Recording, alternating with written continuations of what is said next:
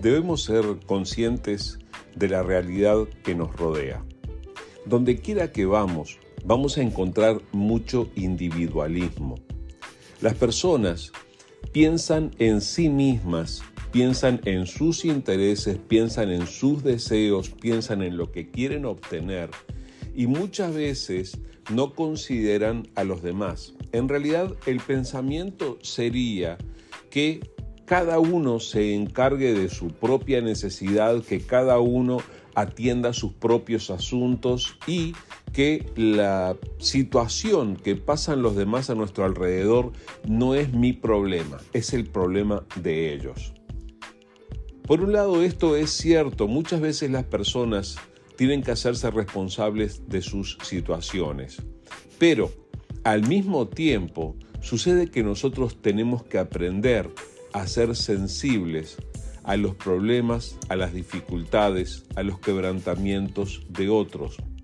En especial cuando hay personas a nuestro alrededor que tienen necesidades visibles, necesidades tangibles y que tal vez nosotros podríamos ayudar a cubrir. Entonces, ¿qué tal si pensamos en estas palabras que están escritas en el libro de Deuteronomio? Capítulo 15, del versículo 4 al 11. Dice así, No deberá haber pobres en medio de ti, porque el Señor tu Dios te bendecirá en abundancia en la tierra que te da preciada como preciada posesión. Recibirás esa bendición si te aseguras de obedecer los mandatos del Señor tu Dios que te entrego hoy. El Señor tu Dios te bendecirá tal como te lo prometió. Prestarás dinero a muchas naciones, pero nunca tendrás necesidad de pedirles prestado. Tú gobernarás a muchas naciones, pero ellas no te gobernarán a ti. Pero, si hubiera israelitas pobres en tus ciudades, cuando llegues a la tierra que el Señor tu Dios te da, no seas insensible ni tacaño con ellos en cambio, sé generoso y préstales a los que lo, préstales lo que necesiten. No seas mezquino ni les niegues un préstamo a alguien por el hecho de que se acerca el año para anular las deudas.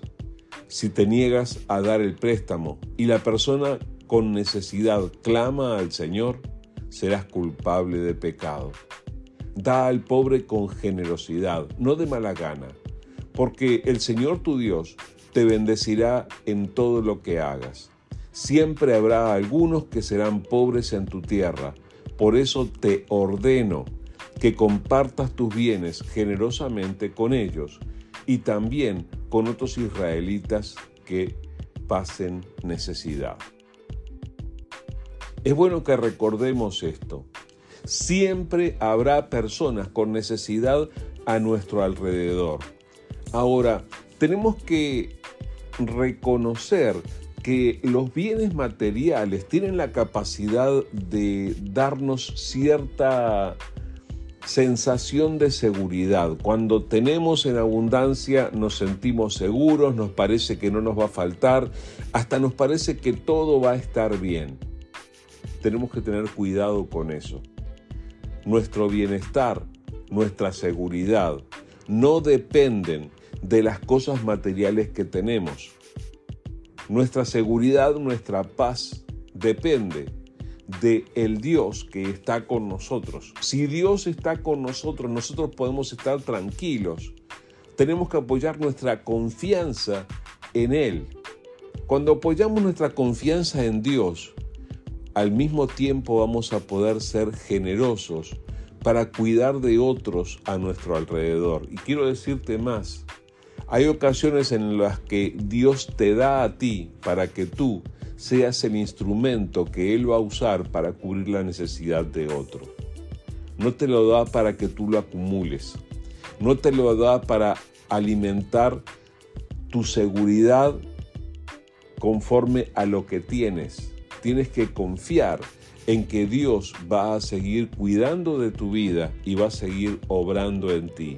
Así que por favor, mira alrededor. Hay personas a tu alrededor que tienen necesidad y que Dios te ha provisto a ti. No seas mezquino ni le niegues a alguien que tenga necesidad. El Señor tu Dios te va a bendecir en todo lo que hagas.